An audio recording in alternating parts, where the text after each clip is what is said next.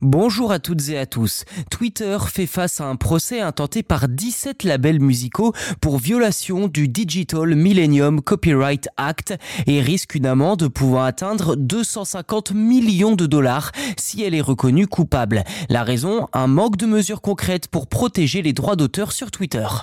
Plus précisément, les 17 labels musicaux ont intenté un procès contre Twitter à Nashville, dans le Tennessee, aux États-Unis, accusant l'entreprise de ne pas respecter les droits d'auteur. Déjà condamnée en France par l'UFC Que Choisir, la société détenue par Elon Musk pourrait être contrainte de payer jusqu'à 150 000 dollars de frais par titre.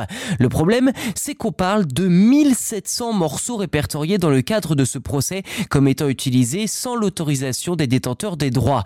Le président de la National Music Publishers Association, NMPA, David Israelite, avait déjà exprimé sa colère à ce sujet en avril 2022 sur Twitter justement. Le réseau social n'est pas le seul à être critiqué depuis longtemps sur cette question, mais contrairement à Twitch, Facebook et Snapchat, il ne fait absolument rien pour coopérer.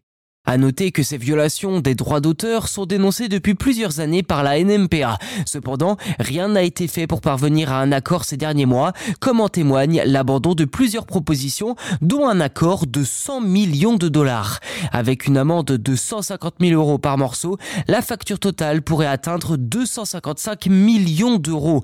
Pour aggraver les choses, plusieurs tweets d'Elon Musk pourraient aussi être utilisés comme preuve contre le PDG Twitter, publié à une époque où il n'avait pas encore racheté le réseau social.